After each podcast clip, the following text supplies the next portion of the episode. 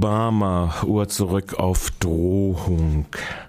In seiner Ansprache an die Nation hat Obama gestern Nacht die Uhr zurückgedreht. Ab morgen soll Kerry mit Lavrov eine Sicherheitsratsresolution für die internationale Kontrolle des Chemiewaffenpotenzials Syriens und des Assad-Regimes bis hin zu einem Zeitplan der Vernichtung äh, der Waffen des Assad-Regimes aushandeln. Deshalb wird der Kongress auch nicht über den Militärschlag der Obama-Administration abstimmen können.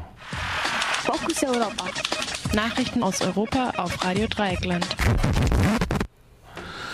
Nee, das sind natürlich keine Fokus Europa Nachrichten.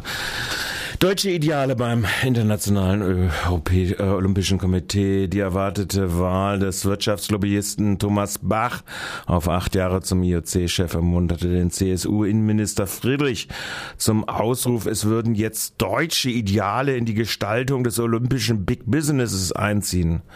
Deutsche Ideale? Ist etwa die deutsche Hochleist das, etwa das deutsche Hochleistungsdoping gemeint? Er brütet an deutschen Universitäten wie der Albert-Ludwigs-Universität in Freiburg?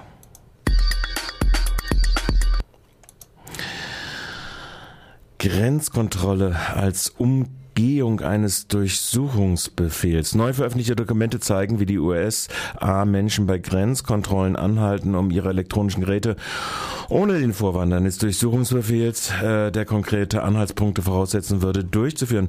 Die Dokumente sind Teil einer äh, Beilegung des Gerichtsverfahrens der American Civil Liberties Unity, Union, die verbunden ist mit dem Fall House, einem Unterstützer des Militär-Whistleblowers Chelsea Manning, formerly known as Bradley Manning. Manning. Seine elektronischen Geräte wurden am Chicago-Flughafen bei seiner Rückkehr aus Mexiko im Jahre 2010 beschlagnahmt. Im Verfahren ergab sich, dass die US-Beamten Monate darauf gewartet hatten, das Haus das Land verlassen, verlässt, um seine Durchsuchung am Flughafen dann durchführen zu können. Haus hatte diese Methode der Umgehung gerichtlicher Anordnungen 2011 bei Democracy Now bereits bekannt gemacht gemacht. Äh, zwar erst 260 Milliarden für die Banken. Die Rettung deutscher Banken und verzockter Gewinnfinanzmassen im Hedgefonds und so weiter hat unter Schwarzgeld die Allgemeinheit erst 259 Milliarden und 190 Millionen Euro bis inklusive 2011 gekostet. In der EU insgesamt sind bis jetzt fällig geworden 1615 Milliarden und 950 Millionen Euro oder 12,79 Prozent eines jährlichen Bruttoinlandsproduktes der EU. Deutschland nimmt bei den gezahlten Zuschüssen damit hinter Großbritannien mit 299,57 Milliarden und Irland 349,71 Milliarden Platz drei der Banken- und Vermögensmassenretter in der EU ein. Neuere Daten verschweigt die Bundesregierung. Insgesamt beläuft sich diese in Deutschland ausbezahlte Summe bereits auf 10 Prozent des deutschen deutschen Bruttoinlandproduktes. Genehmigt sind jedoch glatt schlaffe 646,06 Milliarden Euro. In der EU sind es 5085 Milliarden und 950 Millionen Euro. Ausbezahlt sind also in Deutschland bereits 40 Prozent der eingeräumten, äh, den Banken und Vermögensmassen zu rettenden Milliarden.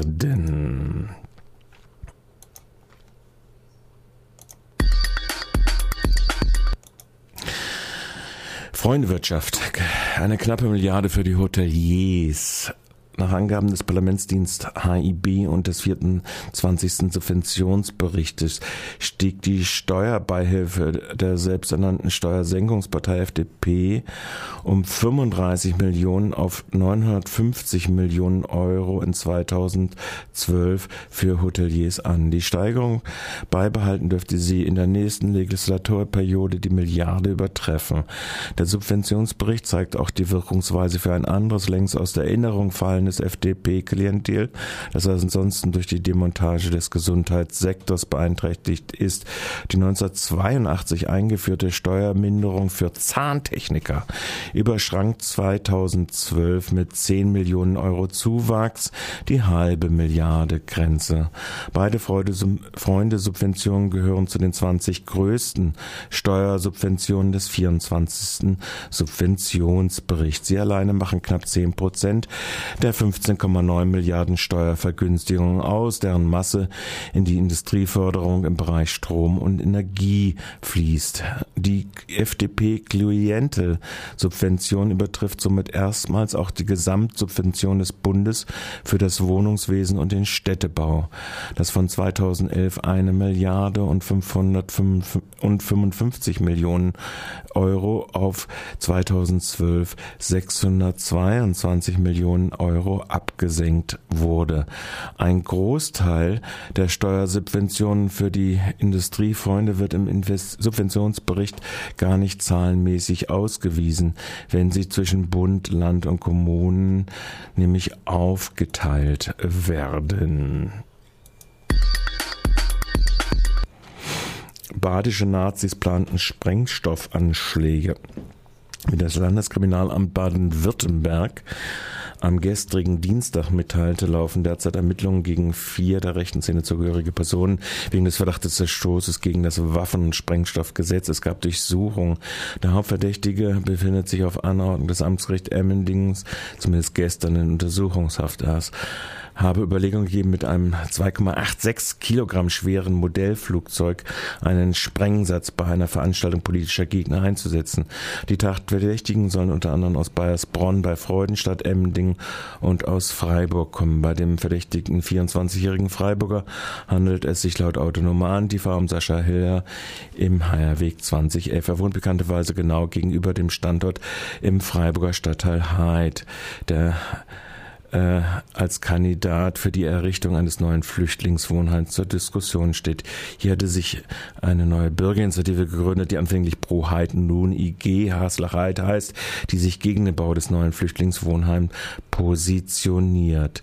Im Übrigen läutet die Presseerklärung der Staatsanwaltschaft so, dass äh, noch keine konkreten Ziele ausgesucht worden sind. Das erinnert an die Nichteröffnung des Verfahrens gegen den Bombenbastler von Lörrach, Thomas Baumann, der dann seither in einer Nazidruckerei in Ulm schafft. Der Angeklagte oder der Inhaftierte hat im Übrigen äh, den gebastelten Sprengstoff probehalber schon auf einer Demonstration der Rechten in Dortmund eingesetzt und dort bei mehreren Personen, unter anderem einer Landtagsabgeordneten, der äh, Piratenpartei ein Knalltrauma verursacht.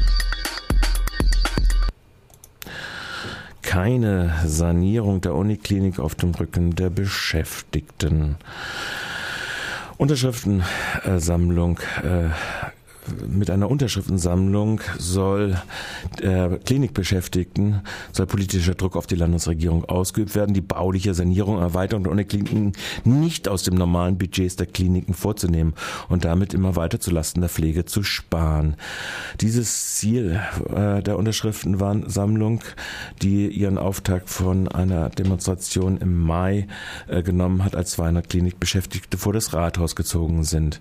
Am Dienstag, den 10.9., wurden wurden jetzt die über 2400 Unterschriften zur Weiterleitung an die heute in Freiburg tagende SPD-Fraktion an den grünen OB Freiburgs Dieter Salomon übergeben. Verdi-Sekretär Rainer Geis, Personalratsvorsitzender Heinz Plötsch und Krankenschwester Frau Kapp überreichten dem Oberbürgermeister die Unterschriften die in einem Verdi-eigenen Notfallkoffer antransportiert worden waren. Gegenüber Radio Dreieckland erklärte der Oberbürgermeister der Stadt Freiburg dann. Lässt sich da überhaupt politisch Druck aus der Stadt, aus den Städten? Das denke ich schon. Also ich meine, äh, es muss beides möglich sein. Es muss möglich sein, die Kliniken zu sanieren.